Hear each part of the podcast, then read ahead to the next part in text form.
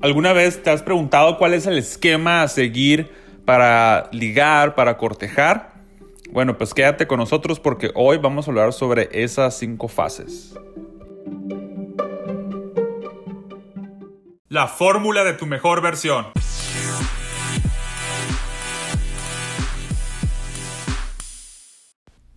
¿Qué onda? ¿Cómo están? Soy Sergio Valenzuela y estamos grabando un episodio para la fórmula de tu mejor versión. Y hoy vamos a hablar sobre las fases de ligue, del famoso flirtear, cortejo. Se me, llama mucho la atención porque a veces que hacemos cosas inconscientemente, sino es que la gran mayoría, eh, hay estudios que demuestran que el inconsciente toma el 85% de las decisiones, los movimientos, y a veces no nos aprendemos a, a identificar qué es lo que estamos haciendo o qué decisiones estamos tomando en, base a nuestro inconsciente, en base a nuestro lenguaje corporal también. No nos leemos y es muy importante saber identificar para poderlo a utilizar a tu favor, utilizar esas herramientas. Una vez que las identifiques, hacerlas de manera consciente y, y, llevarlas a otro, otro nivel, ¿no? En este caso, pues vamos a identificar las fases de ligue y hay dos personas, eh, una persona que se llama David Gibbons, un antropólogo, y Timothy Perper, que es un biólogo. Ellos pasaron demasiadas horas en reuniones sociales en, Estados Unidos, el cual ellos observaban los procesos de seducción, tanto en hombres como en mujeres. Y pues llegaron a la conclusión o pudieron afirmar que existía como un patrón, ¿no? un esquema en el cual eh, en el proceso de ligue, de seducción, ellos eh, miraban que se denominaba ah, pues algo seguido, ¿no? Se, era algo, se, consideraba algo que muy, muy general, un patrón, como te digo, que, que abundaba. Y realmente pues son cinco, cinco pasos o cinco fases muy simples que como te digo a lo mejor no las notamos, eh, no estamos conscientes, pero pues ahí te van. La número uno es llamar la atención.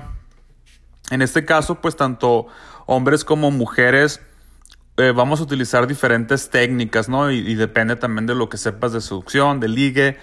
Vas a a lo mejor eh, introducirte de una mejor manera o a veces, como te digo, inconscientemente llamas la atención y no sabes ni cómo. Y qué mejor manera de, de identificar cómo estás llamando esa atención para mejorar cada vez más la técnica.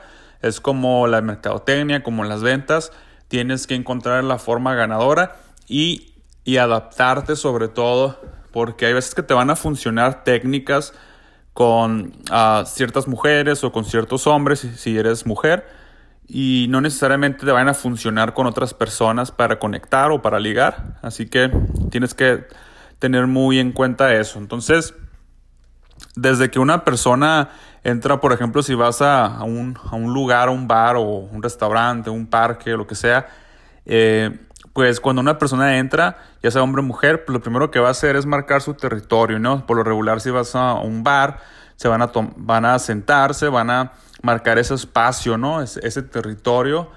Eh, como la, la, zona este, de home, como usted podría decir, como que ahí es el inicio y ahí, de ahí sí se van, van a regresar. Y pues una vez las personas instaladas pues van a, empezar a llamar la atención de diferente manera, con diferentes gestos. Y aquí pues los hombres tienden a, a, mover pues los hombros, estirarse, a, a pasar de un pie al otro lado, exagerando los movimientos corporales, a lo mejor riéndose en voz alta, contando chistes, eh, haciendo algún tipo de, de extravagancia que, llame la atención, ¿no? Y puede ser de que también ah, pueden tener como ropa costosa, relojes, zapatos, algo que, que pueda ah, llamar la atención, adornos de alguna forma, y eso hace de que eh, pues voltean a ver las mujeres, ¿no? En este caso las mujeres pueden sonreír, pueden mirar fijamente, como cambiar también un, pie del otro lado, estirarse, el famoso, eh, el que se agarran la, el, cabello con sus manos, eso es lo típico. enredarse los dedos en el cabello, ah, alzar los ojos, sonrojarse, humedecer los labios, todo eso son como, como cosas que pueden ser generales o típicas, pero tú puedes ser creativo y, puedes ser ah, innovador en cómo puedes llamar la atención. Y como te digo, depende de la situación, de la persona, para que puedas generar esa atención genuina. Y una vez que la generes, pues eh, sigue la siguiente eh, fase, que es el reconocimiento, en el cual pues se cruzan esas miradas, ¿no?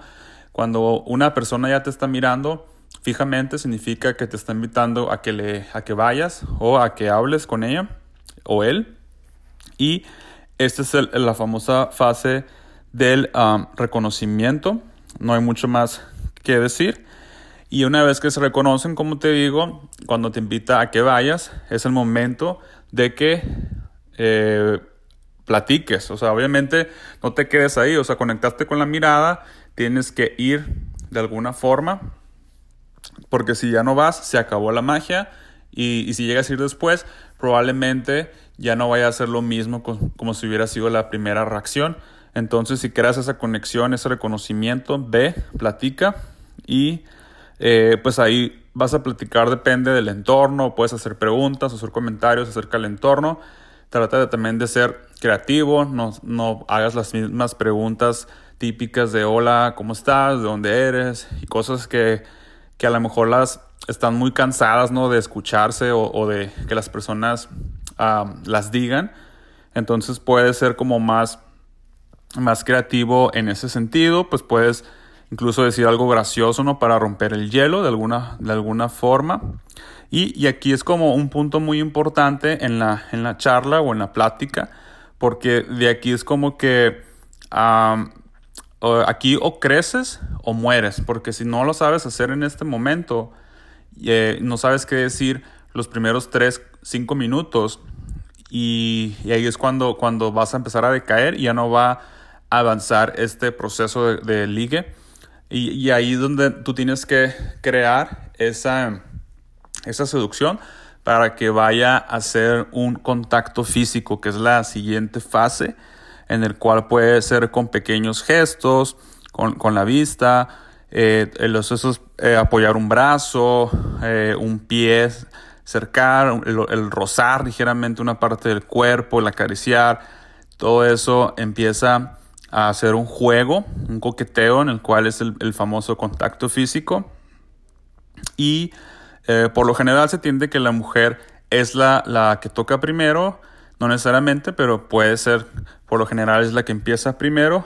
Y aquí es donde, donde ya empieza a agarrar más color, mayor importancia en esta fase, porque el tacto es, el sentido pues, en, donde se desarrollan todo los sentimientos ahora sí que a la flor de piel y, aquí pues pueden seguir las personas igual platicando o pueden seguirse tocando para continuar con, con, la, con la parte de la seducción. Y ya la última fase pues es donde entra esa sincronía, ¿no? Esa sincronía total en el cual ya se sabe realmente que pues las personas se sienten cómodas, están sincronizando los movimientos continuamente, los ojos, el ritmo, todo empieza a verse de una manera más armónica y ahí es cuando se da esa conexión emocional. Y lo demás, pues ya es historia, ya es todo lo que te quería compartir. Eh, espero que te haya gustado. Si fue así, compártelo con personas que no sepan cómo identificar las fases del cortejo. En caso que quieras cortejar o ligar con alguien, estas fases te pueden ayudar para que seas consciente sobre ellas y las apliques de una mejor manera, como te digo, creativa, una manera que sea disruptiva para que puedas separarte de las masas. Nos vemos a la próxima, cuídate mucho, adiós.